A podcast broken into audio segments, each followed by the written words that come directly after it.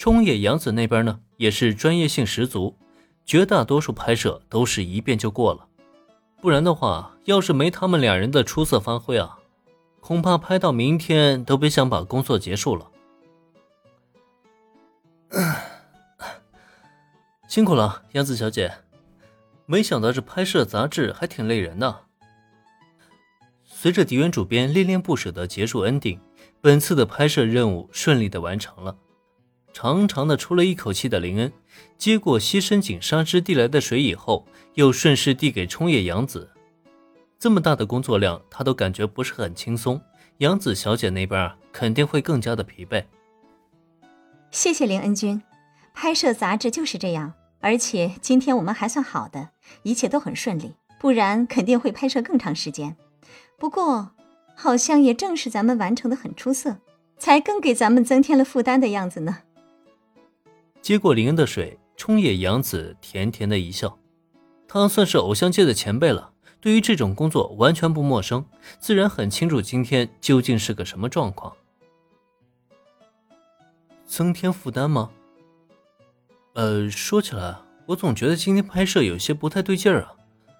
正常情况下，杨子小姐，你们拍摄杂志会经常出现那些亲密的动作吗？经过两个小时搭档，林恩与冲野洋子之间已经完全的熟络了起来。也正因如此，林恩才问出心中的疑惑。因为刚刚拍摄过程中，他与冲野洋子之间不可避免的产生了不少身体接触，而且某些动作也的确太过亲密了，甚至迪原主编那家伙都大喊着让自己亲上去。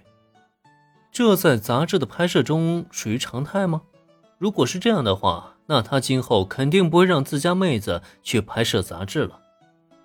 啊，不，今天只是意外。事实上，我与男搭档一起拍摄杂志，从来都不会做出这种亲密的接触。林恩提出这个问题，让冲野洋子顿时脸红了一下。他当然也知道今天的拍摄杂志不对劲儿。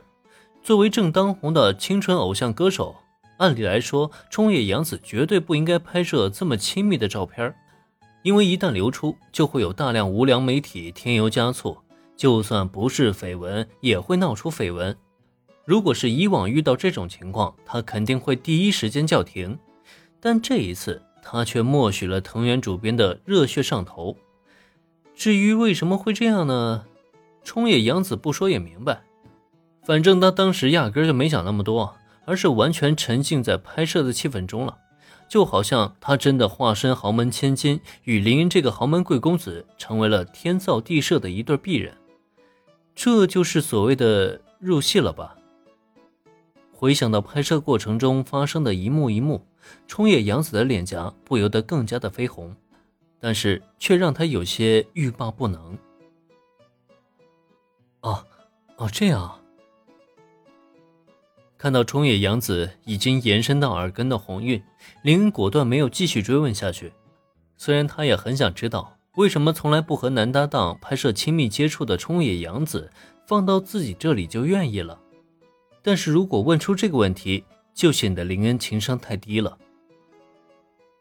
哦，对了，杨子小姐，我有一个朋友的父亲是你的忠实粉丝，如果可以的话，能送我一张签名照片吗？林恩深知不能在这个话题上继续聊下去了，所以很快转移了冲野洋子的注意力。今天很巧合的是，与正当红偶像成为搭档，借着这个便利，他也就索性开口朝对方索要起了签名照片。谁让毛利小五郎是人家忠实粉丝呢？在追求小兰同时，林恩也不能忘记提升岳父岳母的好感。英菲李大律师暂时见不到了。那就继续提升毛利小五郎的好感值呗，反正也是一句话的事情。当然没问题，不过，只是一张签名照就好吗？听林恩提起这个话茬儿，冲野洋子突然有些皎洁的一笑，这不禁让林恩愣了一愣。呃，杨子小姐的意思是？沙岸先生。不等林恩继续开口。冲野洋子那边已经叫来自己的经纪人，两人低语了片刻，随即那位经纪人先生不知道从哪里拿出了一部拍立得照相机，请吧，林恩君。在那位经纪人先生面前，冲野洋子大大方方地挽住林恩的手臂，同时再看向对面那位，竟然也做出了拍摄的姿势。在林恩一脸错愕的表情下，两张两人的亲密合影新鲜出炉了。将其中一张仔细收好以后，冲野洋子又在另外一张照片上签好了名字，同时写上了“送给林恩君”，外加一个心形的可爱图案。虽然并不介意林恩君把这张照片送出去，但我还是希望林恩君能将这张照片好好收藏起来呢。除此之外，不知道林恩君是否介意与我交换一下联络信息呢？啊，这算什么？来自大明星冲野洋子的示好吗？本集播讲完毕，感谢收听，免费不易。您的评论与分享是我坚持下去的最大动力。